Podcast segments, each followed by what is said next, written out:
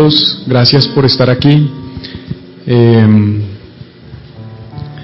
voy a tratar como de, dentro de el mensaje que quiero dar hoy, el que el Señor me ha, me ha regalado para todos nosotros en el día de hoy, eh, también conversar un poco con ustedes y al final hace, hace un tiempo que no hacemos un mismo corazón porque lo hemos venido reemplazando por reuniones que hemos tenido con las personas que nos han visitado desde José, luego Steven Swisher, luego vino Jeff y hace rato no me reúno con, con ustedes como, como grupo de liderazgo y hablar un poco de corazón a corazón, que es lo que me gusta hacer aquí. Sigue siendo un monólogo, es cierto, pero quiero que sea un poco más, más íntimo y poder hablarles un poco más de, desde el corazón, de, del corazón de, de Dios para cada uno de nosotros del corazón de esta casa, de Iglesia Viva. Y mm, si, hay alguien aquí que no sea líder en esta iglesia o que, o que esté recién llegado y empezando a, a, a conectar con nosotros, está bien, no, no, hay problema, esta reunión es abierta, cualquiera puede estar con nosotros. Sin embargo, eh, debo aclarar que esta es una reunión para personas que han conectado con esta casa y que tienen un deseo genuino de ayudarnos a extender el reino de Dios por medio de la visión que le ha dado a Iglesia Viva, de manera que pudiera ser que esta reunión se tornara un poco incómoda en la medida en que eh, de pronto usted viene pensando que le voy a dar, no sé, a veces creemos que discipulado es doctrina o es que les voy a hablar un poco de, de la palabra, no, voy a, esto es una reunión del pastor con los, con los líderes de esta iglesia y, necesito este espacio. Este espacio es esencial, es fundamental porque solo lo hacemos una vez al mes y llevamos tres meses sin hacerlo. Y no es, no es posible que generemos esa desconexión. De manera que yo voy a predicar hoy, Dios, Dios me dio una palabra que seguramente servirá para tener esta conversación con ustedes. Pero quiero agradecerles por estar aquí. Este espacio es demasiado importante, es demasiado esencial. Le voy a pedir a los coordinadores de equipos que identifiquen quién de sus equipos no está hoy aquí. Y si no hay una razón válida para no estar aquí, vamos a, dar descanso a esas personas un par de meses, que, que, que, se sienten a recibir un par de meses quienes no estén aquí con nosotros. Es una reunión al mes, una reunión al mes. ¿Te parece mucho, Nata? ¿Una reunión al mes? No. ¿A ti, Cristian? Jorman, Dalis. Una reunión al mes para ser líderes de esta casa, estar sirviendo y estar como voluntarios eh, creo que es justo y es necesario. De manera que los coordinadores por favor identifiquen muy bien quién de sus equipos no está aquí. Y si no hay una razón válida, vamos a darles dos meses de descanso para que si no pudieron cumplir con esta cita, pues se tomen su tiempo para descansar y tal vez valoremos el servicio, porque servir es un privilegio, a veces se nos olvida.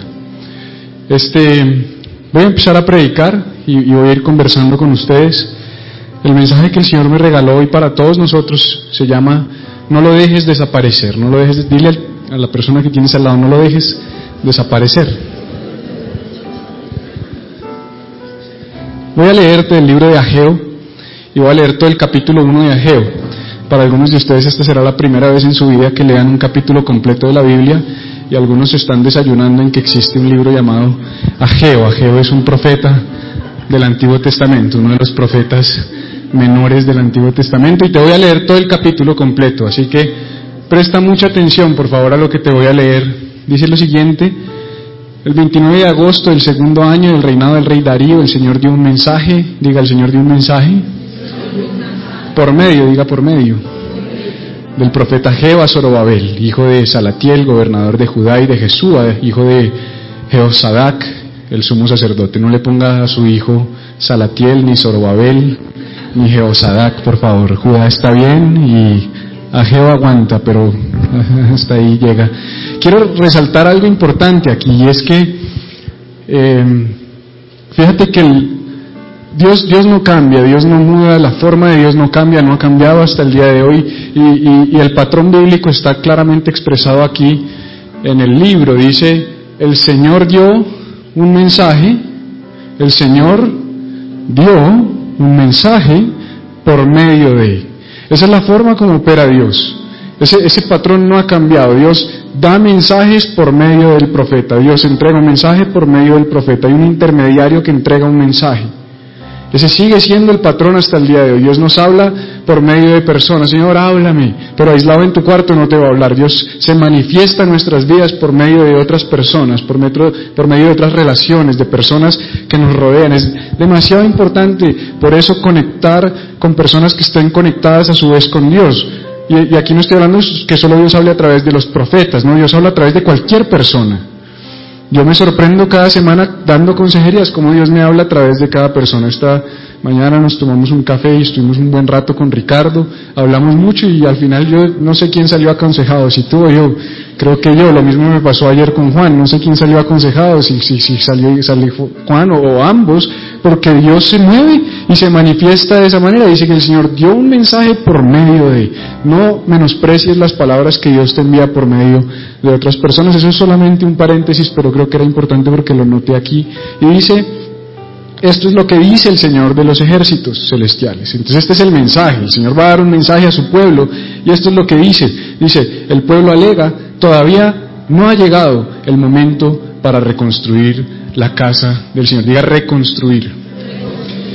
El pueblo estaba diciendo, no es tiempo aún de reconstruir la casa del Señor. Entonces, como consecuencia de que el pueblo estaba diciendo esto, el Señor envió el siguiente mensaje por medio del profeta. Otra vez el mismo patrón. El Señor envía el mensaje por medio del profeta. Dice, ¿por qué viven ustedes en casas lujosas mientras mi casa permanece en ruinas? Esto es lo que dice el Señor de los ejércitos celestiales. Miren lo que les está pasando. Él hace un diagnóstico. Dios a través del profeta les está diciendo, voy a hacer un diagnóstico de su situación. Ustedes dicen que no es tiempo de reconstruir casa, pero aún así viven en casas muy lujosas. Miren lo que les está pasando. Han sembrado cuánto? Mucho, pero cosechado poco. Comen, pero no quedan satisfechos. Beben, pero aún tienen sed. Se abrigan, pero todavía tienen frío. Sus salarios desaparecen. Alguien se identifica con eso como si los echaran en bolsillos llenos de agujeros. ¿Dónde está Edgar? No, no, no es por eso, es porque tengo sed. Edgar, sí. es que leí acá que dice que beben pero aún tienen sed. Tráigame una BBC allá de la esquina, hermano. Hágame el favor. Esto es lo que dice el Señor de los ejércitos celestiales. Miren lo que les está pasando. Vuelve y dice, ¿no? mira, cuando Dios habla, habla en estéreo, en surround 5.1. Siempre. Señora, cuando habla es contundente cuando habla. A mí cuando Dios me habla, me habla de manera contundente, casi que me asusta. Hasta usa Ricardo y a Juan para hablarme. Esa es una cosa... Sí, esos ya son como los twitters. ¿Has visto que esos son los parlanticos que, que al final hacen como el ruido agudo? Ya cuando tú no has querido escuchar los grandes mensajes, te manda a Ricardo, te manda a Juan y ¡pah! en estéreo. Esto es lo que dice el Señor, esto es lo que dice el Señor, esto es lo que dice el Señor. Y esto es lo que dice el Señor, miren lo que les está pasando otra vez. Vayan ahora a los montes, traigan madera y reconstruyan, digo otra vez reconstruyan mi casa. Entonces me complaceré en ella y me sentiré honrado, dice el Señor. Esperaban cosechas abundantes, pero fueron pobres. Y cuando trajeron a la cosecha a su casa, yo la hice. ¿Cómo se llama la prédica? No lo dejes desaparecer. Cuando llevaron la cosecha a su casa, gracias Edgar, yo lo hice desaparecer con un, con un soplo. Se desapareció tu cosecha, así. Ahora te voy a explicar. Esperaban cosechas abundantes, pero fueron pobres y cuando trajeron la cosecha a su casa yo la hice desaparecer con un soplo. ¿Por qué? ¿Por qué, Señor? ¿Por qué no me rinde la plata? Señor, ¿por qué me quedé sin trabajo? Señor, ¿por qué me está pasando esto? ¿Por qué me robaron? ¿Por qué? ¿Por qué? Porque mi casa está en ruinas, dice el Señor de los ejércitos celestiales. Mientras ustedes se ocupan de construir sus elegantes casas, es por causa de ustedes que los cielos retienen el rocío y la tierra no produce cosecha. ¿Por causa de quién? Diga de mí. Señor, ¿por qué me haces esto? Es por tu causa hay principios, hay leyes, la ley de la siembra y la cosecha, son principios establecidos. Yo ya los establecí. Siete días el Señor relata la creación, seis días trabajó, uno descansó, cuando descansó dijo, ya está. Todo lo que tú necesitas en tu vida, Dios te lo ha dado. ¿Cómo te lo ha dado? Dile a la persona que tienes al lado, todo lo que tú necesitas, Dios te lo ha dado en forma de cosecha, en forma de semilla, perdón. Juan, una reunión. Todo lo que Dios te ha dado, díselo a la, persona que tienes al lado, todo lo que Dios te ha dado, o todo lo que necesitas, Dios te lo ha dado en forma de semilla. Todo lo que tú necesitas, Dios te lo dio en forma de semilla.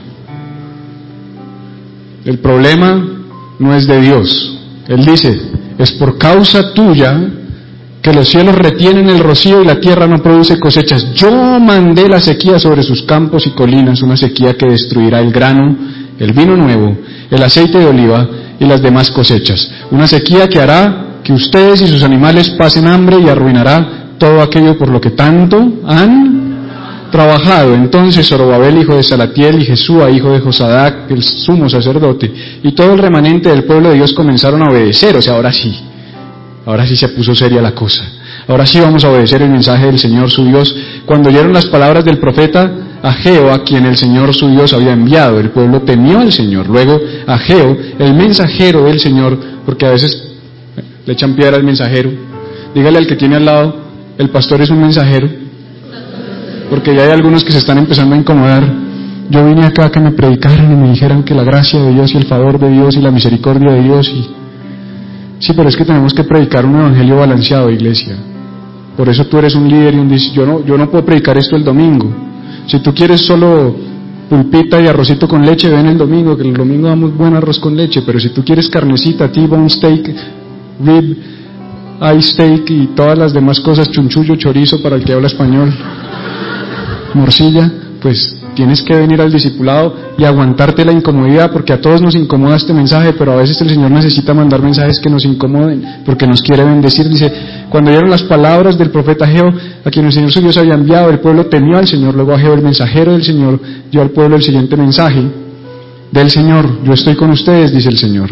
Entonces el Señor despertó el entusiasmo de Zorobabel. Qué tremendo que cuando tú recibes una palabra de Dios así sea dura y difícil de entender, si la recibes, se te despierta el entusiasmo, produce vida en tu espíritu. Hijo de Salatiel, gobernador de Judá y de Jesúa, hijo de Jeosadac, el sumo sacerdote, y de todo el remanente del pueblo de Dios. Comenzaron a trabajar en la casa de su Dios, o sea, hicieron caso, el Señor de los ejércitos celestiales, el 21 de septiembre del segundo año del rey Darío. El 29 de agosto llegó la palabra, el 21 de septiembre empezaron a obedecerla. Señor, háblanos en esta noche. Tú sabes que yo no quería predicar este mensaje. Tú sabes que en mi en mi temor y en mis vacíos y en mis miedos y en esa dañina muy muy dañina o muy dañino hábito de querer agradar a todo el mundo, a veces no predico lo que tú quieres que tu pueblo reciba, Señor. Pero hoy me dispongo a que sea este mensaje, Señor, incomode a quien, a quien incomode y moleste a quien moleste.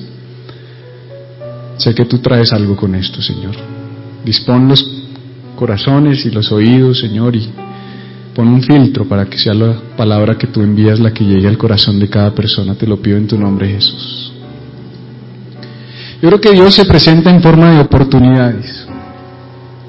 Yo creo que la forma como Dios se manifiesta en nuestras vidas es presentando delante de nosotros oportunidades, ventanas de oportunidad, situaciones para que nosotros las aprovechemos o las dejemos pasar de largo y eh, no siempre esas oportunidades se presentan de la forma en que nosotros esperamos, no siempre se presentan de la manera en que nosotros quisiéramos. Muchas veces Dios envía instrucciones, envía palabras, Dios dice cosas, habla cosas a nuestras vidas, nos da indicaciones y nos da instrucciones, pero nosotros no acudimos a la palabra y al consejo del Señor, no seguimos el consejo del Señor, no escuchamos el consejo del Señor. Y yo le decía, Señor, ¿por qué es esto? ¿Por qué pasa esto? Y el Señor me mostraba que no siempre es desobediencia que no siempre es desobediencia. Dile a quien tienes al lado, no siempre es desobediencia. No siempre es un acto de desobediencia el no acogerse a la palabra y a la instrucción del Señor. En ocasiones, en realidad, más que desobediencia, es un asunto de prioridades. En ocasiones es un tema de no tener las prioridades bien organizadas. No es que quiera ser desobediente, no es que quiera ser rebelde, no es que quiera pasar por encima del principio, no es que quiera omitir aquello que Dios me ha hablado y me ha mandado hacer. Es sencillamente que tengo desorientadas mis prioridades, no están organizadas de la manera correcta y no me permite trabajar de la manera correcta. Y una de las cosas que salta a la vista y que me llama mucho la atención en este texto que acabamos de leer es el esfuerzo versus los resultados. Es, es que me está presentando un cuadro de personas que están trabajando mucho, que están, que están sembrando mucho, que están dedicándose mucho a una labor, que están esforzándose mucho, pero que por alguna razón la frustración viene porque ese esfuerzo no está produciendo los resultados esperados, los resultados deseados. Eso produce cansancio, eso produce frustración, eso produce agotamiento. Te agotas, te cansas, te frustras cuando trabajas y trabajas y trabajas y trabajas, pero no ves los resultados esperados. Yo me puedo sentir identificado con eso, iglesia. Yo me puedo sentir eh, en este momento, en un momento de mi vida o en un tiempo en el que siento que trabajo mucho, que he sembrado mucho, que he invertido mucho y que empiezo a ver que los resultados que se están dando no son necesariamente los resultados que yo espero. Esta palabra, te repito y te reitero y, quiero que me entiendas cuando te lo digo, yo estoy ahí sentado contigo, estoy sentado contigo, estoy como mensajero trayendo un mensaje de parte de Dios para esta iglesia, para este tiempo, es un mensaje que aplica para mi vida, porque yo me siento cansado, yo me siento frustrado, yo me siento agotado, yo me siento desgastado, he visto mucho esfuerzo, he visto mucho trabajo y me siento que el resultado de ese esfuerzo no es el esperado. Me siento identificado con este pasaje. Dice, esto es lo que dice el Señor.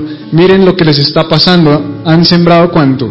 Mucho, pero cosechado poco. Comen, pero no quedan satisfechos. Beben, pero aún tienen sed. Se abrigan, pero todavía tienen frío. Sus salarios desaparecen como si se los echaran en bolsillos llenos de agujeros. La pregunta es, ¿has sentido que siembras mucho y cosechas poco? ¿Será que en tu vida te identificas con este pueblo? ¿Será que tú dices, sí, yo siento que he trabajado duro, yo siento que he sembrado mucho, yo siento que le he invertido demasiado a mi matrimonio y no entiendo por qué está en una situación tan difícil y tan compleja? Yo siento que he metido mucho tiempo en el liderazgo de la iglesia, he tenido mucho tiempo en personas, he, invertido mucho tiempo en relaciones, he invertido mucho tiempo en este negocio o en esta empresa.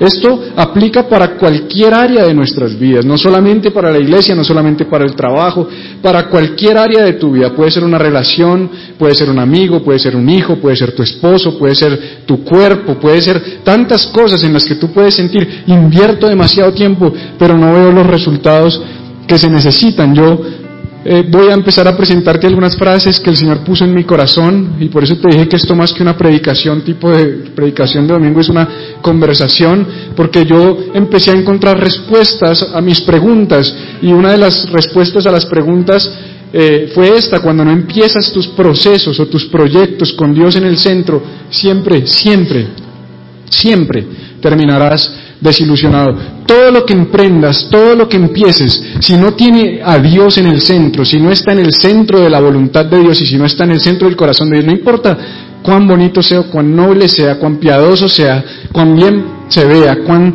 eh, religioso o cuán piadoso parezca, si Dios no está en el centro, vas a terminar desilusionado. Por eso la palabra dice, si Dios no edifica la casa, en vano trabajan los que la edifican. Puedes trabajar, puedes edificar, pero será en vano, será un esfuerzo fútil, será algo que no produzca fruto, será algo que va a producir solamente desgaste, desilusión, agotamiento y no vas a poder sentir la plenitud que provee el tener todos tus pasos alineados con la voluntad de Dios. Mira lo que le pasó, esto lo relata el Evangelio de Lucas, sí, Lucas capítulo 5, versículo 5, dice, Señor, hemos trabajado toda la noche.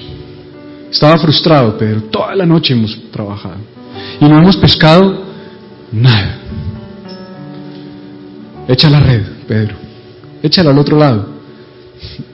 O sea, es, es, absurdo, porque si tú sabes Yo te he contado que las barcas de ese tiempo, en el mejor de los casos, eh, eh, lograban eh, albergar 12 personas. Eran barcas pequeñas, más pequeñas que esta tarima. Una barca pequeña, haz de cuenta como esta tarima. ¿Será que hay mucha diferencia entre echar la red a este lado que echar la red a este lado? No hace mucho sentido, o sea, no. ¿Qué tal Jesús hubiera dicho, navega 25 kilómetros al oeste? Cuando veas una estrella que se esconde detrás de la montaña, en ese punto lanza la red. Uno dice, bueno, no, tira al otro lado. O sea, en otras palabras, vuelve a lanzar. No es el lado el que importa, lo que importa es que ahora yo te estoy dando una instrucción. Lo que importa es que ahora yo estoy en el centro de la instrucción. No es como tú crees, no es a tu manera. Quizás el lado correcto de lanzar la red era el que Pedro lanzaba. Pedro era pescador profesional, Jesús no, Jesús era carpintero.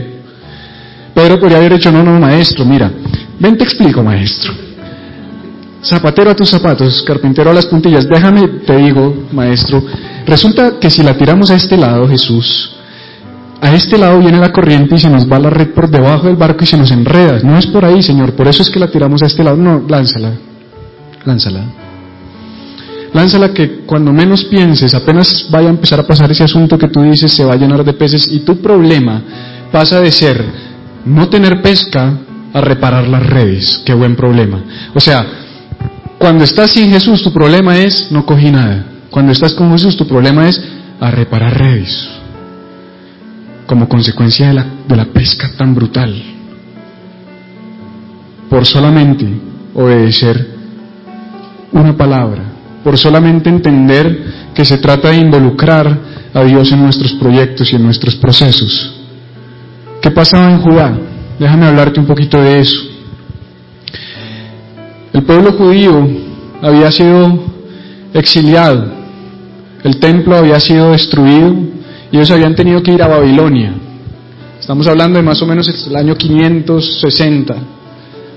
Y como consecuencia de que los persas tomaron el control en Babilonia y no les interesaba ese asunto político con los judíos, mandaron a Zorobabel y le dijeron, hermano, llévese este pueblo de acá y vaya y vuelva hacia su tierra, Judá, y hagan su, su, asunto allá. Me siguen pagando tributo, no importa, pero vuelvan. La promesa que Dios les había dado de que iban a volver se cumple y en otras palabras vuelven cerca de 55 mil judíos regresan de la esclavitud en Babilonia a su tierra y a su lugar de origen y en ese momento ellos empiezan a reconstruir y a reedificar todo, pues su, su nación. Y por supuesto, el templo era demasiado importante para los judíos. Para ellos el templo era un lugar donde habitaba la presencia de Dios. Esto creo que no necesito entrar en mucho detalle, pero el templo era demasiado importante para ellos. ¿Qué representa el templo? La presencia de Dios. El templo representa la voz de Dios, la voluntad de Dios, el lugar donde Dios habita, el lugar donde está Dios. Para ellos reedificar sin Dios no tenía sentido. Ellos necesitaban reedificar, pero reedificar con Dios. Habían pasado varios años en el tiempo de la, de la esclavitud y del exilio, pero ellos regresan, y esto tú lo puedes leer en el libro de Esdras, donde ellos reciben claramente por parte del profeta Nehemías también una instrucción de reconstruir el templo, de levantar las murallas y de reconstruir el templo. Pero sucede algo tremendo, y es que aunque ellos reciben una instrucción clara por parte del profeta de reconstruir el templo, empiezan pero no terminan. Si tú lo lees, tú te vas a dar cuenta que hubo mucha oposición, hubo gente que se burlaba de ellos, hubo gente que no se los permitía, no había recursos. Estuvo complejo obedecer. Dile a quien piensa la obedecer es complejo. Porque a veces creemos que, que Dios te dice, María Alejandra, renuncia a tu trabajo. Y entonces renuncio al trabajo y eh, empieza un proyecto, y entonces empieza un proyecto. Y llevo dos meses, pastor, llevo dos meses y no he cerrado ningún negocio. Yo creo que eso no era de Dios. No, no, no. Es que quien dijo que porque es de Dios todo te va a salir perfecto, que no va a haber desafíos, que no va a haber problemas. O sea, no nos confundamos, no tiene nada que ver. No quiere decir que todo lo que es de Dios va a salir perfecto. No quiere decir que todo lo que no sale bien no es de Dios. Es un paradigma que tenemos que quitarnos de la cabeza. Va a costar. A ellos les costó. ¿Y sabes cuánto tiempo pasó entre la instrucción inicial, la primera vez que el profeta les dice a reconstruir el templo, y este, esta voz de Dios? Casi 20 años. 20 años es mucho tiempo. 20 años de desobediencia. 20 años desde que Dios les dijo a reconstruir el templo y ellos qué se pusieron a hacer? A edificar sus casas. Porque aquí es claro que el profeta les dice, viven en sus casas lujosas. En otras palabras, hacemos templo cuando tenga mi casita bien. Yo sirvo cuando me sobre el tiempo. Yo voy en la iglesia cuando me sobre. Ay, pastor, ya se empezó a poner pesado. Gloria a Dios. Voy a empezar a predicar que si queda uno en la iglesia, con ese uno construimos.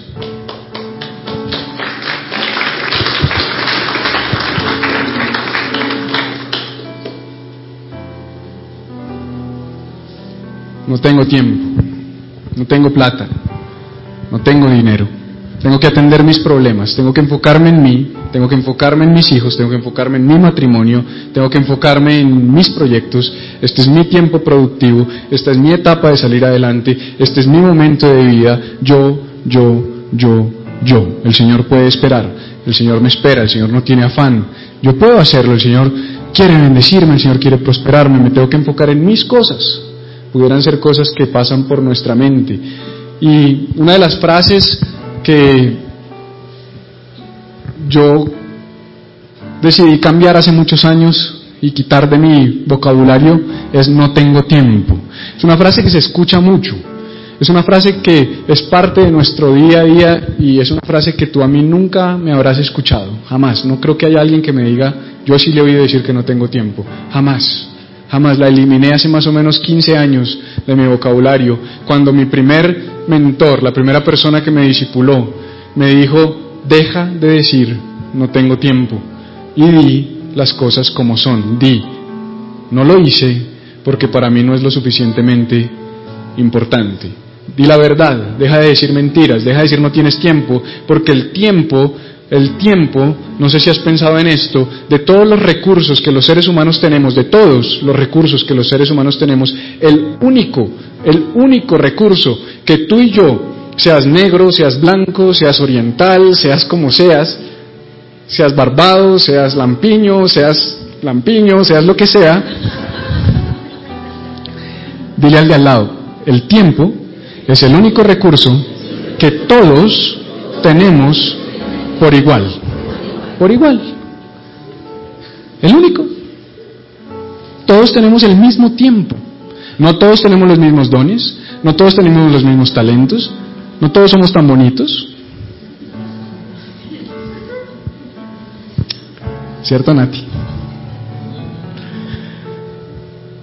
Pero todos tenemos 24 horas en el día. Entonces, cuando tú dices no, no tengo tiempo, estás insinuando que yo tengo más tiempo que tú. Más bien lo que deberías decir es, en mi escala de prioridades, ese proyecto, esa llamada, ese compromiso, esa reunión no es importante y no le saco tiempo. What one man can do, another can do, dice la frase en mi oficina. ¿La han visto? Los que han entrado, lo que un hombre puede hacer, otro puede hacer. ¿De dónde sale eso? Del tiempo. Porque todos tenemos ese recurso por igual. Si yo puedo, tú puedes. Otra cosa es que no quieras. Si tú puedes, yo puedo. Otra cosa es que yo no quiera. Pero todos tenemos ese recurso. Debes entonces encontrar tiempo para lo que tú quieres. Debes empezar a sacar tiempo para lo que tú quieres. Tienes que reordenar tus prioridades y con base en eso, saca el tiempo para lo que tú quieres. Estamos teniendo un problema. Hoy citamos a los voluntarios del equipo de anfitriones media hora antes de esta reunión. ¿Cuántos son? ¿17? ¿Cuántos llegaron? Diez. Siete no llegaron. ¿Cuál es el mensaje? Eso para mí no es lo suficientemente importante. Si para ti no es importante, no te comprometas. Comprométete con aquello que es importante. Y sé realista y no tengo tiempo para todo. No puedo servir en la iglesia, sacar adelante mi proyecto, hacer mi, mi deporte, tener mi hobby. Mira, tú tienes derecho de hacer lo que quieras con tu tiempo. Tienes todo el derecho de hacer lo que tú quieras con tu tiempo. Todo. Pero si tú quieres voluntariarte para servir en esta iglesia, es porque tú estás estableciendo que dentro de tu escala de prioridades el servicio es una prioridad y le vas a sacar tiempo. ¿Tiene algo loco lo que estoy diciendo? Ok. No me tienen que decir que sí.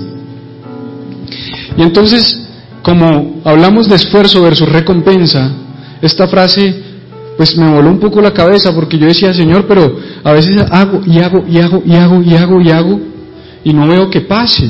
Y no te estoy hablando de la iglesia, te estoy hablando de muchas cosas, eh, mi vida, mis proyectos, mi matrimonio, mis hijos. Y el Señor me decía, progreso es mucho más que esfuerzo. En realidad es esfuerzo puesto en la dirección correcta. De pronto tú estás esforzándote mucho y vives cansado y te vistes y no te abrigas y tomas y no te sacias y comes y no te llenas y siembras y no cosechas pero es porque estás esforzándote en demasiadas cosas a la vez y no estás enfocándote en aquello que tienes que enfocarte. Y si de esta reunión queda que la mitad vamos a servir, yo estaría feliz, por lo menos sabiendo que quien queda es porque entendió que el servicio es su prioridad y que quien no lo hace perfectamente dice, pastor, yo vengo los domingos. Y te voy a amar igual que al que viene y sirve todos los días. Igual. Y Dios te ama igual. Igual. No te puedo decir que te van a decir igual porque te estaría diciendo mentiras. No podemos confundir el amor de Dios con las recompensas de nuestro hacer. Ah, pastor, pero usted el domingo dijo que no valemos por lo que hacemos, sino por lo que somos. Sí, en el arroz con leche. Pero en la carne, te tengo que, en la carne, en la chuleta buena, en el sancocho, en el chunchullo y en la morcilla, te tengo que decir también que las últimas palabras de Jesús, ¿cuáles fueron las últimas? Id y qué? Hacer, dilo, id y hacer, id y hacer. ¿Cuál fue la, la última instrucción de Jesús? Fue hacer, no ser. Quédense quietos y sean mis discípulos, amados, que les voy a querer toda la vida. No, vayan y hagan. Él no dijo, quédense quietos y sean, dijo, vayan y hagan. ¿Es la Biblia o, te estoy predicando algo que es mentira? Ir y haced. Bueno, las últimas palabras de Jesús, las últimas palabras de Jesús deberían ser nuestra máxima prioridad. Y las últimas palabras de Jesús, pues vayan y hagan. Si tú no estás haciendo para Jesús, no estás cumpliendo su mandato. Y yo te puedo predicar que Dios te ama por lo que eres, que te ama porque, porque sí, y todo eso es verdad. Pero yo no estoy hablando del amor de Jesús. Yo estoy hablando de alegrar el corazón de Jesús. Yo estoy hablando de mover su corazón. Yo estoy hablando de movilizar a Jesús para que nos recompense. Porque Dios recompensa. Dice la Biblia en Hebreos 11:6 que Él es galardonador de los que le buscan. ¿Con qué? Con fe. Y el hermano de Jesús dijo, la fe sin obras es muerta. La, la fe sin hacer es muerta. No te voy a predicar nada que no esté en la Biblia. En ocasiones Dios frustra nuestro proceso para recordarnos nuestras prioridades. Creo que te lo decías ayer. A veces vamos en la bicicleta embalado y ¡pim! le meten una varilla en la llanta y usted sale cinco metros adelante, se raspa la mandíbula, se le cae un diente, queda sin barba, queda lampiño.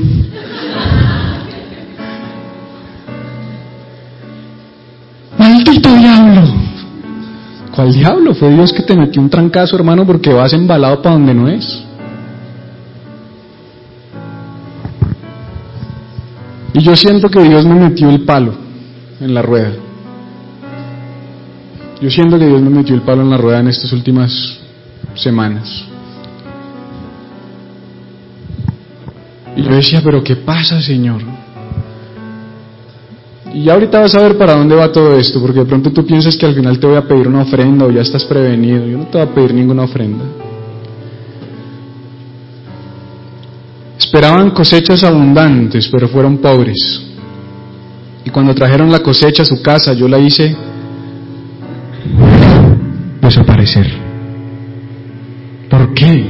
Porque mi casa está en ruinas. Escúchame esta prédica tiene dos aplicaciones y te las voy a dar las dos, no voy a dejar nada a la imaginación. ¿Qué es la casa de Dios? El lugar donde habita la presencia. ¿Esta, será que esta es la casa de Dios? Si yo no, habito en templos hechos con manos, manos humanas, dijo el Señor. Eso es lo que sabemos del Nuevo Testamento. Ya Él no habita un templo, ahora Él habita en tu corazón.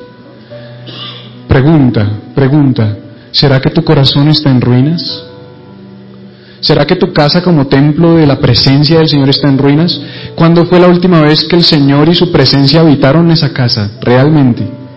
No una emoción aquí en la alabanza. Uh, se sintió la presencia. Hoy sí Rob estaba ungido. A mí me gusta cuando canta Rob. Sí, es que cuando, cuando canta el del aretico no me conecto, pero cuando canta Rob sí. Estamos en familia, déjenme. Cuando, cuando la niña esa toca la guitarra, no, es una niña, es un niño, se los presento, se llama, se llama Alex. Por eso es que no ha conseguido novia, hermano, parece una vieja. Los que estaban aquí saben por qué le estoy haciendo eso. Él se la buscó. Díganle, usted se la buscó, hermano. Usted se la buscó. Usted se metió con el papá de los pollitos. El domingo te la va a volver a hacer, así que prepárate. ¿No le gusta el bullying o qué, Janet? ¿Se va? ¿Se molestó? Si usted me enseñó. Porque mi casa está en ruinas. Mi casa está en ruinas.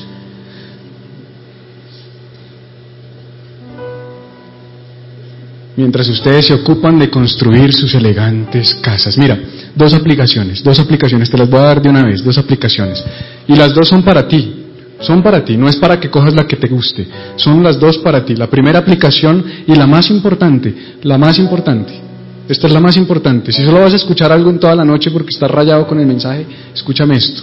La aplicación más importante es que no puedes estar tan ocupado construyendo todo lo exterior y olvidarte de construir lo más importante, que es tu relación con Dios, que es el interior.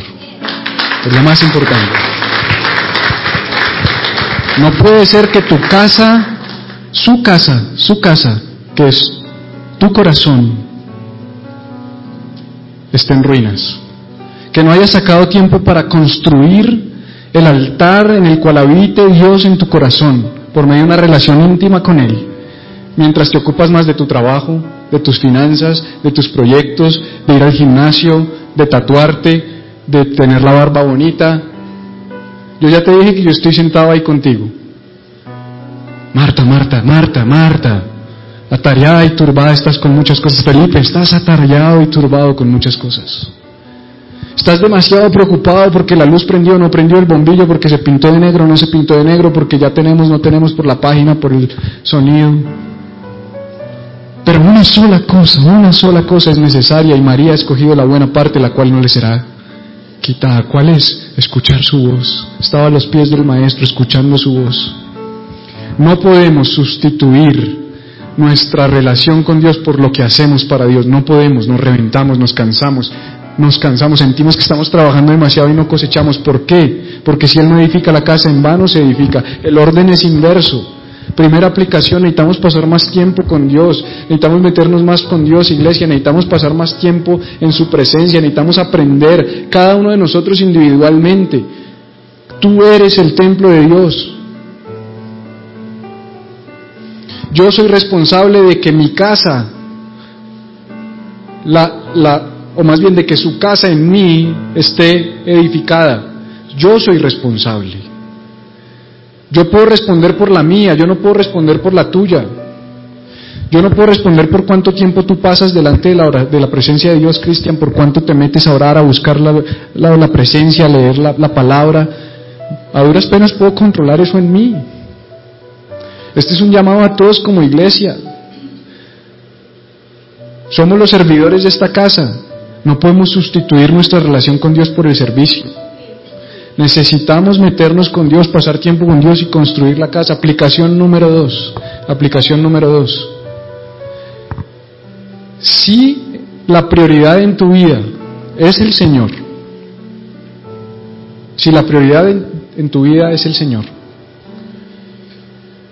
no solamente debes tener un llamado a construir el templo dentro de ti, sino a extender su reino. Y este no es el templo en el que Dios habita, pero este es el mecanismo bajo, el cual extendemos su reino.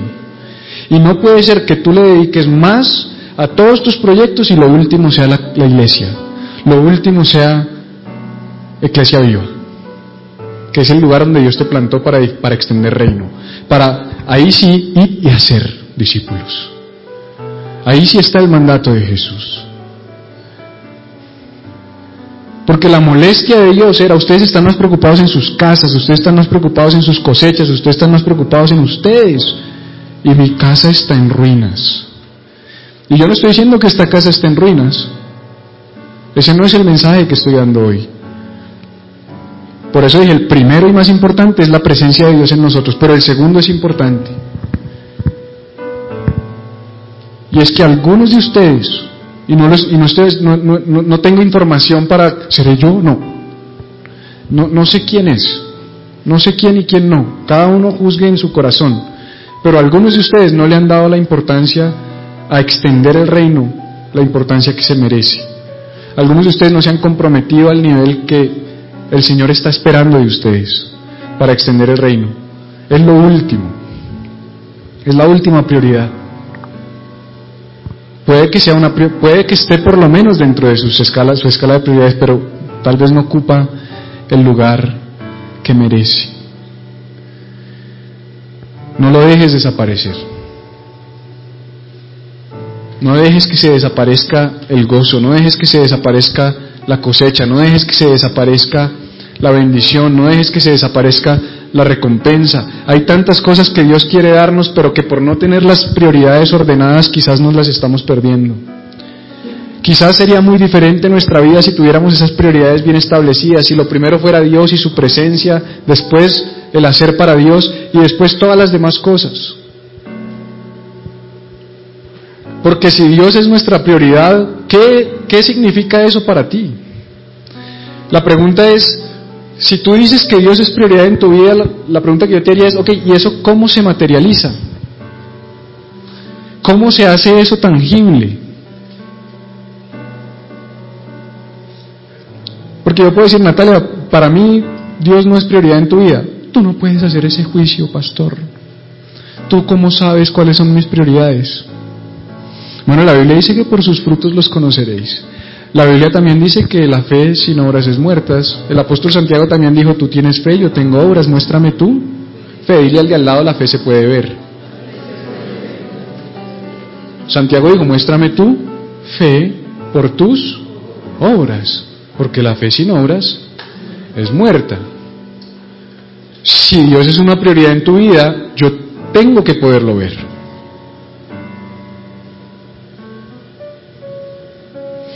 Ah, pero es que usted no entiende, pastor.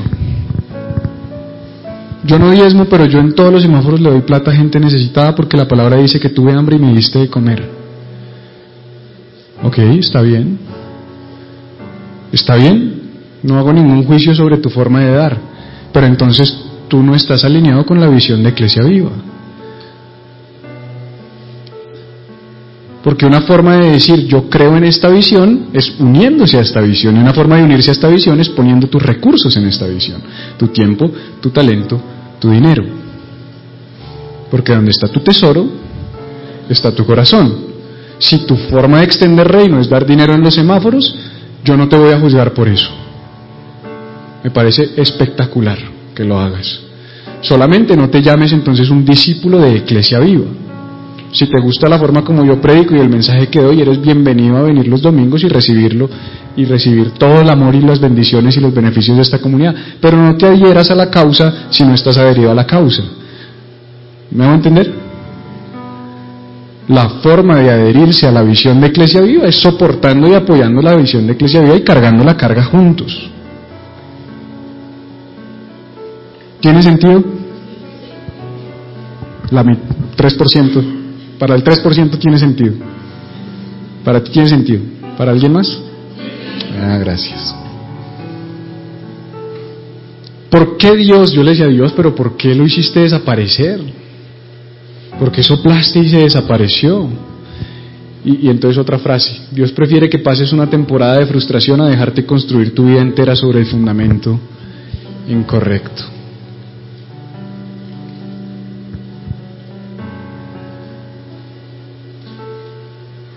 A veces es duro que nos metan esa frenada en seco, pero Dios lo hace por amor. Dios dice, prefiero que te caigas y te raspes ahorita que te vayas después por un precipicio. ¿Por qué? Porque ningún proyecto será significativo si Dios no está.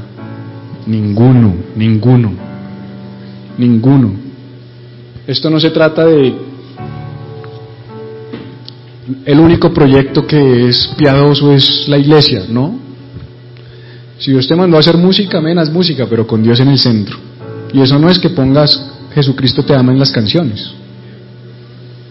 Es que Dios sea el centro de lo que haces. Es que orientes tu vida sobre el fundamento correcto.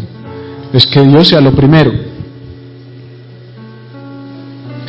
Entonces el Señor envió el siguiente mensaje por medio del profeta Geo. ¿Por qué viven ustedes en casas lujosas mientras mi casa permanece en ruinas? Esto es lo que dice el Señor de los ejércitos celestiales. Miren lo que está pasando. ¿Han sembrado cuánto? Mucho. Comen, beben, se abrigan y tienen salarios. Fíjate este patrón, fíjate este patrón, por favor. Porque es que a veces le echamos la culpa de, de, esta situación a que no tengo. Es que no tengo. No tengo, no tengo semilla. Pero acá dice, han sembrado mucho. O sea, el problema no es de semilla, tienen y mucho. Comen, hay comida. Beben, hay bebida se abrigan, hay abrigo y tienen salarios. O sea, el diagnóstico, ¿qué, qué berraquera? Perdón, si tú a mí me das semilla para sembrar, alimento para comer, bebida para beber, de la buena, ¿sí o no, Yanechita? Ropa para vestirme y un salario, ¿qué problema tienes? ¿Cuál es el problema ahí? Semilla, comida, bebida, abrigo y salario. Qué berraquera. Qué berraquera. Todo lo que necesitan lo tienen. Dice la Biblia que Dios da qué? Semilla al que siembra y pan al que come. ¿Qué da primero? Semilla.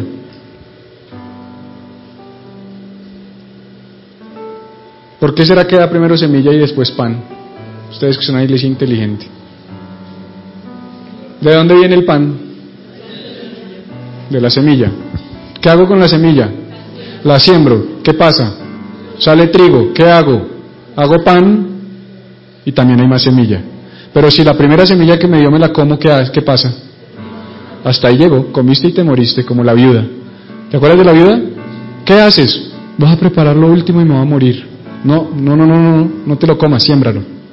Que si lo siembras, nunca te va a faltar. ¿Alguien entendió eso? ¿A alguien Dios le habló? Espero que así haya sido. Para mí el problema no es la provisión, son las prioridades. Esa gente tenía provisión. Esa gente tenía trabajo, tenía dinero, tenía bebida, tenía comida, tenía abrigo. Lo que tenía era un problema de prioridades porque estaban sembrando, comiendo, bebiendo, abrigándose y cosechando sus salarios para ellos mismos, para edificar sus casas lujosas. No tenían en cuenta la instrucción del Señor. Y como consecuencia de tener mal esas prioridades, esto fue lo que Dios les dijo. ¿Quieren la cura? Dios siempre, siempre muestra primero el problema y después da la solución, siempre. Siempre, siempre lo vas a ver así en la palabra. Siempre. Este es el problema. Ahora les voy a dar la solución, dice el Señor. Vayan, di vayan a los montes. Traigan madera y reconstruyan mi casa. Entonces me complaceré en ella y me sentiré honrado. Vayan, traigan, construyan. Vayan, traigan, construyan. Vayan al monte. ¿Qué, ¿Qué, es el monte? Siempre en el Antiguo Testamento el monte es un símbolo del lugar donde habita la presencia del Señor. ¿Quién subirá al monte del Señor? El de manos puras y corazón limpio. O sea, nadie. Gracias porque Él fue delante de nosotros y confiadamente ahora podemos ir al trono de la gracia.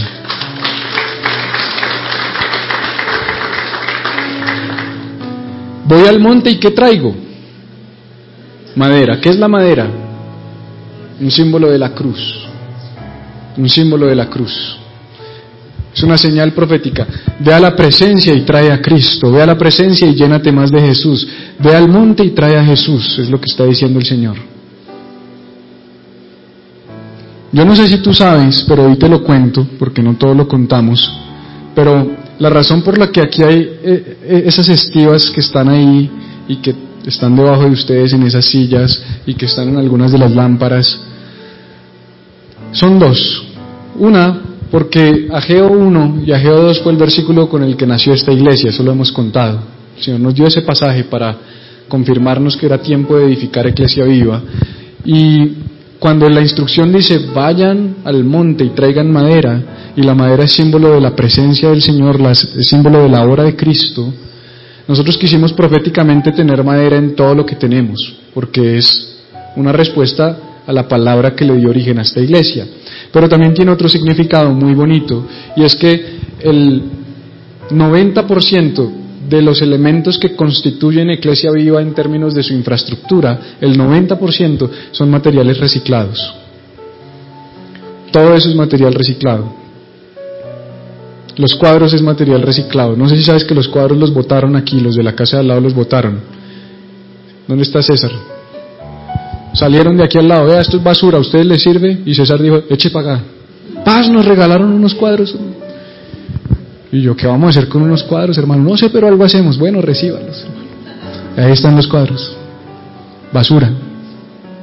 Basura, las estivas, basura, la maderita que está allí, basura. Basura, no, tú no, Diego, basura. El leño que está colgando en mi oficina, basura. Un tronco de viejo que estaba en la casita de Andresito. Andresito dijo, en mi casa está este leño, sirve, sirve para una lámpara. ¿Cuál será el significado de eso? Que Iglesia Viva nació como una casa que va a coger todo lo que el mundo desprecia y le va a dar vida y lo va, lo va a transformar.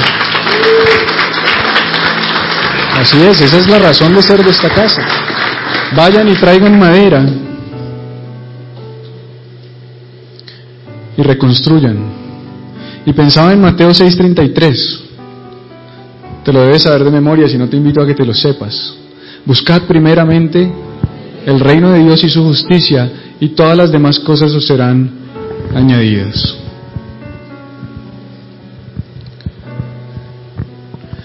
Busca primeramente el reino y su justicia y todo lo demás será añadido. ¿Y sabes qué pasa? Que nosotros en realidad hacemos al revés. Buscamos primero todo lo demás y después el reino. Pero el patrón es este, el patrón bíblico es este, la instrucción de Jesús es este, la palabra de, de Dios por medio del profeta fue esta. Ve primero al monte, reconstruye mi casa y después ocúpate de, de, lo tuyo. Eso fue lo que él le dijo. ¿Qué hacemos nosotros? Primero las cosas, después el reino. Pero él dice, si te ocupas en el reino, lo demás se, se te añadirá. Pero inviértelo por un instante. A mí me gusta hacer ese ejercicio con la palabra. Inviértelo. Si te ocupas en las cosas, te pierdes del reino.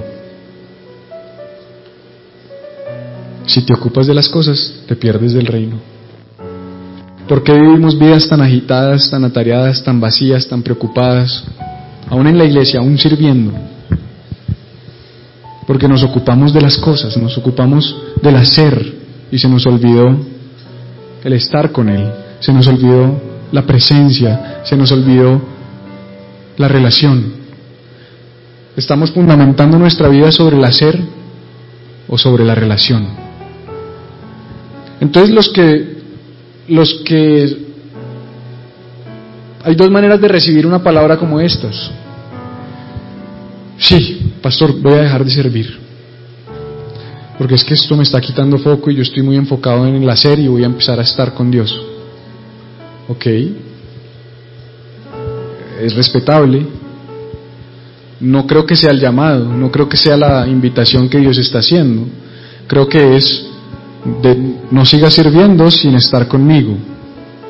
Pero mira cómo está tu agenda, mira tus prioridades y mira la manera de poder estar más conmigo para que tu estar conmigo fundamente tu hacer para mí.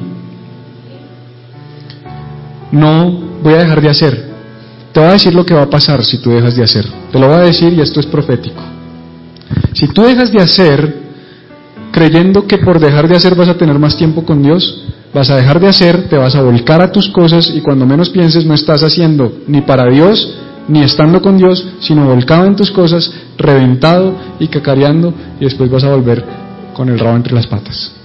Y aquí te vamos a recibir y te vamos a decir, tranquilo, tranquilo, no pasa nada. Te vamos a ayudar, no hay problema porque te amo, hagas o no hagas. Pero mi consejo es, no dejes de hacer, revisa tus prioridades, corta, porque todos tenemos 24 horas, Sé sabio, balancea. No, no voy a dejar de hacer pastor, pero voy a dejar de hacer tanto. Bien, me parece. Estoy de acuerdo. Es que hoy sirvo en cinco equipos, pastor, y además de eso tengo grupo de transformación y tras de todo entonces yo sirvo en la calle y voy a una fundación, entonces necesito reorganizar. Estoy de acuerdo. Superhombre, supermujer, ninguno. Pero no dejamos de hacer, reorganizamos. Eso es sabiduría. Es la invitación que yo te hago. Ahora déjame terminar ya casi con esto. Me, impactó porque ajeo significa banquete. Entonces es tremendo que el Señor está diciendo, están pasando hambre, tienen frío, no se sacian, no les alcanza el salario, o sea, Él le está hablando a un pueblo que está en una situación difícil, porque el diagnóstico es terrible. El diagnóstico es comen y no se llenan, beben y no se sacian, se abrigan y les da frío, sus salarios se les van por sacos rotos. O sea, un pueblo que está en escasez, que tiene mucho pero está en escasez. Eclesiastés 6:12, hay un mal muy común debajo del cielo entre los hombres, el hombre al que el Señor le da riquezas, honra, bienes, vida y todo lo que su alma Decía, ¿te imaginas donde Dios te diera todo lo que tu alma desea? Mira, si me lo diera a mí, yo llegaría aquí en... no sé en qué llegaría. Claramente no llegaría en mi bicicletica. Por lo menos sí un Maserati o alguna vaina así. Pero después dice, y no le da la facultad de disfrutar, sino que lo disfrutan los extraños. También eso es vanidad, dice el predicador. Proverbios 10:23, porque la bendición del Señor enriquece y no añade tristeza con ella. ¿Tienes mucho y estás triste? No es la bendición de Dios, te lo aseguro. Por eso el salmista decía, es mejor un pan a la mesa que todo un banquete lleno de tristeza, lleno de soledad. Pero ajeo significa banquete. Entonces es, es lindo porque el profeta con nombre de banquete lo que está diciendo es, sube, baja, construye y disfruta de un banquete. Siempre el Señor, siempre el Señor nos manda a hacer algo para bendecirnos, siempre. Nunca para que cause tristeza en tu vida. Si esta palabra te causa tristeza, o hay algo mal en tu corazón, o no es de Dios. Si tú haces lo que yo te estoy invitando a hacer y esto trae tristeza a tu vida, no es de Dios. No estoy diciendo que va a ser fácil, pero no te va a producir tristeza. Sube, baja, construye. Métete con Dios Sal de la presencia de Dios y trae lo que Él te ha dado, trae madera y construye. Nosotros somos al revés, construyo primero. Pero ¿con qué vamos a construir? Si no pasas tiempo con Dios, si tu vida espiritual está vacía, si tu casa está vacía, si tu casa está en ruinas, si tu depósito espiritual está en ruinas y quieres abrir un grupo de transformación en tu casa, ¿qué le vas a dar a las personas que van a tu casa? En otras palabras, ¿qué vas a construir? Si la materia prima para construir, ¿cuál es? La madera. ¿Y qué es la madera? Cristo. Lo que hacemos aquí, la materia prima se llama Jesús. Si no pasamos tiempo con Jesús, ¿qué estamos dando?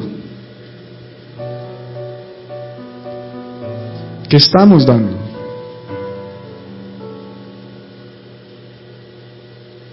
Vamos a ir más a la presencia de Dios, vamos a llenarnos de Cristo para poder dar a Cristo. Esto no se trata de dar de nosotros, se trata de dar de Él, de ser instrumentos a través de los cuales Él fluya.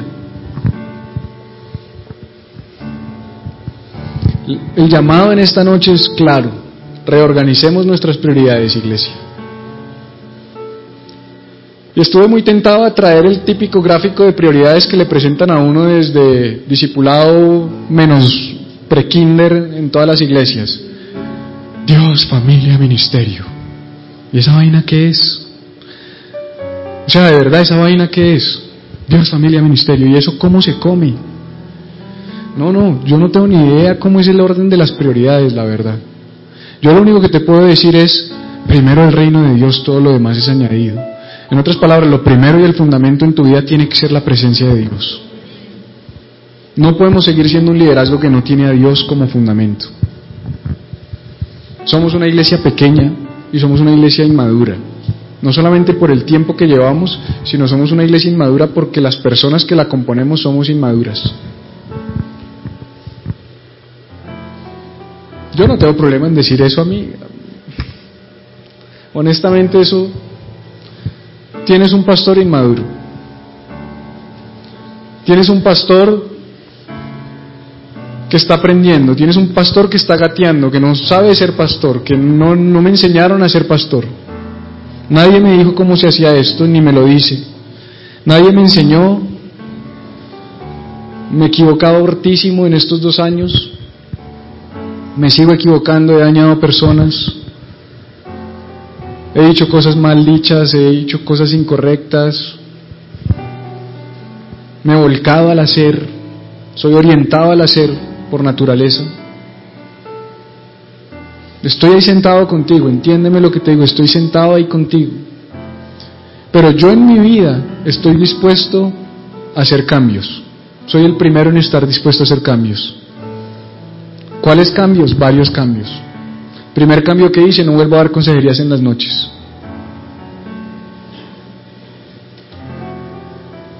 Llevo dos años dando consejerías a la hora que sea, el día que sea, llueva, truena, relampaguee en mi casa, en un café, donde sea.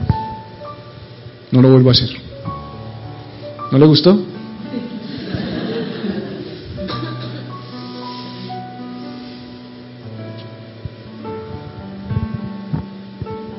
Ahí me escribió Richard.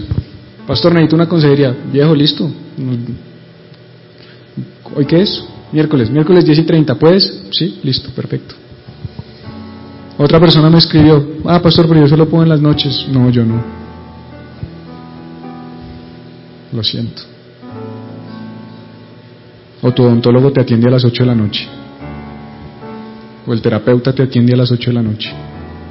Bueno, sí, pero a 120 la consulta yo también te atiendo a las 8 de la noche, yo no tengo problema. A 120 por hora y a veces unos que se sientan y quieren contarle a uno toda la vida desde que nació, cuatro horas, no está así. No estoy, no es contigo, ¿no? Tu historia estuvo chévere. Si no te gusta, no hay problema, pero mi mensaje cuál es? Es, mi familia vale más que cualquier otra cosa.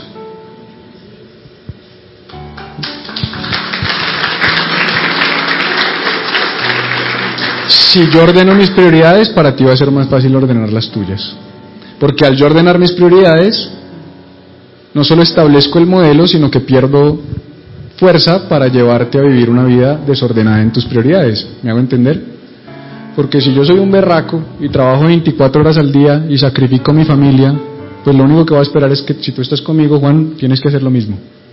Pero si yo ordeno las mías y tú me dices, pastor, yo después de las 8 no le voy a dar consejería a los grupos de gente de mi grupo de transformación, sino se los doy el sábado en la mañana o en el hueco de mi almuerzo, o ahí mirarás cómo te organizas. Yo no te puedo decir, no, Juan, el buen pastor su vida da por las ovejas. Sí, cuando la dé se quedan sin pastor. Y matarás al pastor y las ovejas se descarrían, dice la palabra. Y esta iglesia estuvo a esto de quedarse sin pastor. A esto.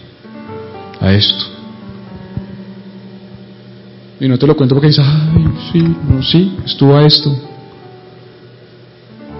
Estuve a esto de decir no más. Entrego la iglesia. ¿Por qué? Porque estaba reventado. ¿De qué te sirve un pastor reventado? Además de no dar consejerías en horas tardías, y toda regla tiene, ¿sí? Lo que pasa es que una cosa es cuando es la norma, pero ahorita la norma va a ser no en el día. No pasó, pero es que él tiene esto, esto, esto, esto en su trabajo, tal cosa, sus hijos, tal cosa, y la única hora en la que puede. Ok, vamos a hacer una excepción. Otra decisión que tomé, ¿cuál fue? Descansar, sí, gracias, descansar. No he podido, pero tengo el firme propósito de sacar un día a la semana para no hacer nada que tenga que ver con mi trabajo. O sea, ni leerme un libro, ni... Porque para mí eso no es un... O sea, para ustedes de pronto descansar es leerse un libro. para mí es mi trabajo. Como libro toda la semana. Entonces yo no puedo el día de descanso leer la Biblia. ¿Me hago, ¿Me hago entender? Entonces decidí que voy a descansar. Vamos a tratar de descansar los lunes con Cata. ¿Sí? Los lunes apagar el celular, no estar para nadie, no trabajar, irnos para un parque, caminar. Yo te estoy dando ejemplos de cómo yo estoy reordenando mis prioridades. Decidí que voy a sacar un día a la semana para estudiar la Biblia y meterme con Dios para mí. Porque la pregunta que me hicieron fue, ¿cuándo fue la última vez que leíste la Biblia y no fuera para enseñar? No me acuerdo. Creo que no me acuerdo. Creo que siempre que miro la Biblia es pensando en cómo derivo de ahí para enseñar. ¿Cuándo fue la última vez que te metiste a orar que no fuera para orar por otros o para pedirle a Dios que te diera el mensaje del domingo o el del miércoles? No me acuerdo. ¿Cuándo fue la última vez que te tiraste en la presencia de Dios a llorar y a decirle que estas son tus cargas y tus problemas y tus necesidades y a decirle, Señor, háblame, pero háblame a mí para las situaciones de mi vida? No me acuerdo. ¿Cuándo fue la última vez que fuiste a un congreso o a un retiro para pastores en el que te metiste en la presencia? No me acuerdo. No lo he hecho nunca.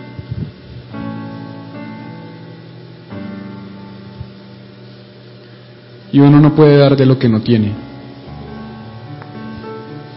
Entonces he tomado la decisión de replantear algunas cosas en mi vida y eso también en la práctica se va a ver reflejado en que nos vamos a enfocar. Hace rato decidimos también como parte de todo este proceso eliminar ciertas reuniones. No queremos ser la iglesia de las reunionitis. No queremos. Esto, una, una reunión al mes para el liderazgo es esta. Estás cansado, estás bostezando esa tarde, sí, es una al mes, ya nos vamos a ir una al mes. Nuestras reuniones dominicales, la noche viva para el que quiera y el ayuno para el que quiera. Ya, eso es todo. A mí no me parece mucho. Nuestras reuniones de domingos y tres reuniones más al mes, a mí no me parece mucho. Ah, que nosotros estamos en la alabanza y tenemos que ensayar y esas cosas. Bueno, sí, hay, para algunos hay más cosas. Evidentemente yo también tengo unas más, tengo reunión con el equipo ministerial, tengo consejerías, pero lo que quiero decir es en términos generales, el mínimo esperado de un creyente o de un cristiano maduro en esta casa, para mí, es que venga a un mismo corazón, esté en la noche viva, vaya al ayuno congregacional y asista en las reuniones dominicales. ¿Ya? ¿Qué otras cosas quiero empezar a implementar? Lo que pasa es que es difícil cuando la base del voluntariado no toda está igualmente comprometida. Quiero empezar a implementar que sí o sí, que sí o sí, todos tengamos por lo menos un fin de semana en el que no sirvamos en nada. Y de pronto tú dices, ¿y eso en cómo me afecta a mí porque eres de los que más bien sirves uno del, del mes? Pues precisamente porque tú solo sirves uno del mes o ninguno, es que hay otros que servimos los cinco de los cuatro fines de semana del mes. ¿Sí? Pero si todos nos comprometemos con ir al monte, coger madera y construir, construir y construir es esa parte de dar y de servir y de aportar, vamos a tener más equilibrio porque todos estamos ayudando. Entonces el que sirve cuatro reuniones del mes va a poder descansar. Yo evidentemente nunca descanso, mi esposa nunca descansa. Ah, es su trabajo. Bueno, listo. Entonces no nos cuentes a nosotros, pero eh, Edgar y Liliana nunca descansan. María del Rosario nunca descansa. María Alejandra nunca descansa. Cristian y Natalia nunca van a descansar. Mis papás nunca descansan. Robbie y Jenny nunca descansan. O sí, algunos, algunos de ustedes descansan todos los domingos Todas las reuniones están acá. Llega un momento que uno se mama, perdón la expresión, la verdad. Si yo me mamo, ¿qué puedo decir de ellos? Somos una iglesia, estamos creciendo, necesitamos balance y equilibrio. Si todos vivimos balanceados, porque ¿qué pasa? Que unos están sobrecargados en el servicio y otros están recargados en los que están sirviendo. Entonces, ¿cuál es mi invitación? Equilibrio, balance, métase con Dios. Si Dios es el fundamento, es menos probable que nos cansemos, porque la motivación es la correcta, las fuerzas vienen de Él, la visión viene de Él, el foco viene de Él. Pero vamos a empezar y me, me comprometo, me comprometo a que nos vamos a volver, si no lo somos, una iglesia equilibrada, una, iglesia balanceada, una iglesia que no sobrecarga y que no quema a la gente. Pero para eso necesito tu ayuda. Porque la iglesia no soy yo, la iglesia somos todos. Entonces, ¿cuándo se termina cargando la gente? Cuando abramos el tercer servicio, que nos va a tocar abrirlo antes de que acabe el año, y no haya suficiente gente, entonces ¿quiénes terminamos quemándonos? Los mismos de siempre. Y no es sostenible.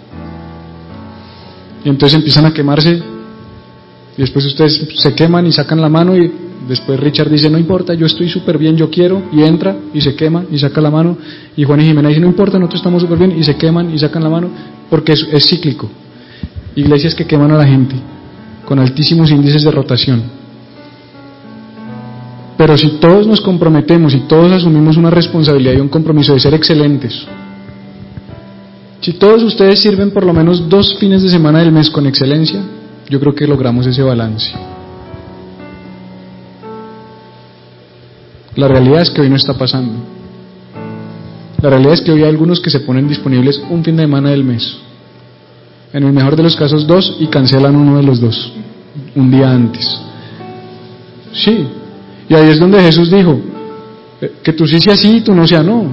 Y pone una parábola, no sé si la han oído donde dice, eh, un, padre hizo una invitación a sus hijos y uno dijo, no voy a ir papá, y el otro dijo, sí voy a ir, y el que dijo sí no llegó y el que dijo no sí llegó. ¿Quién es más importante? El que dijo no y llegó. En otras palabras, pues no digas sí y no vengas porque nos haces un hueco peor. Y eso está pasando y mucho, mucho. Se volvió un patrón. La noche anterior, por la mañana, uy, qué pena, no puedo. Miren a ver cómo me, me cubren.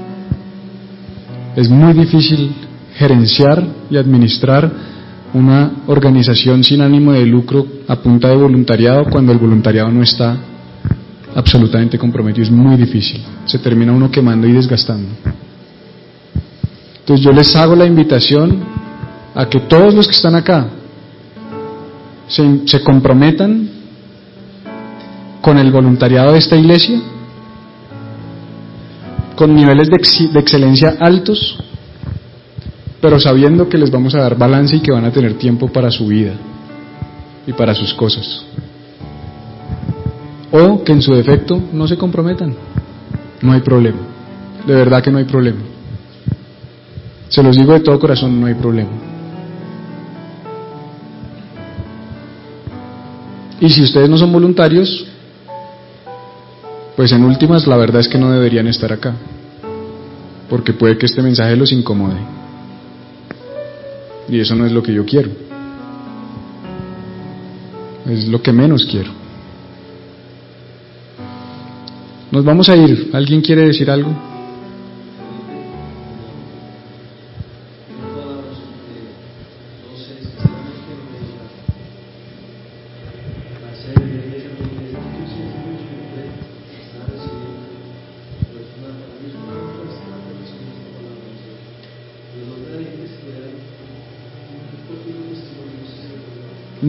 Hoy no.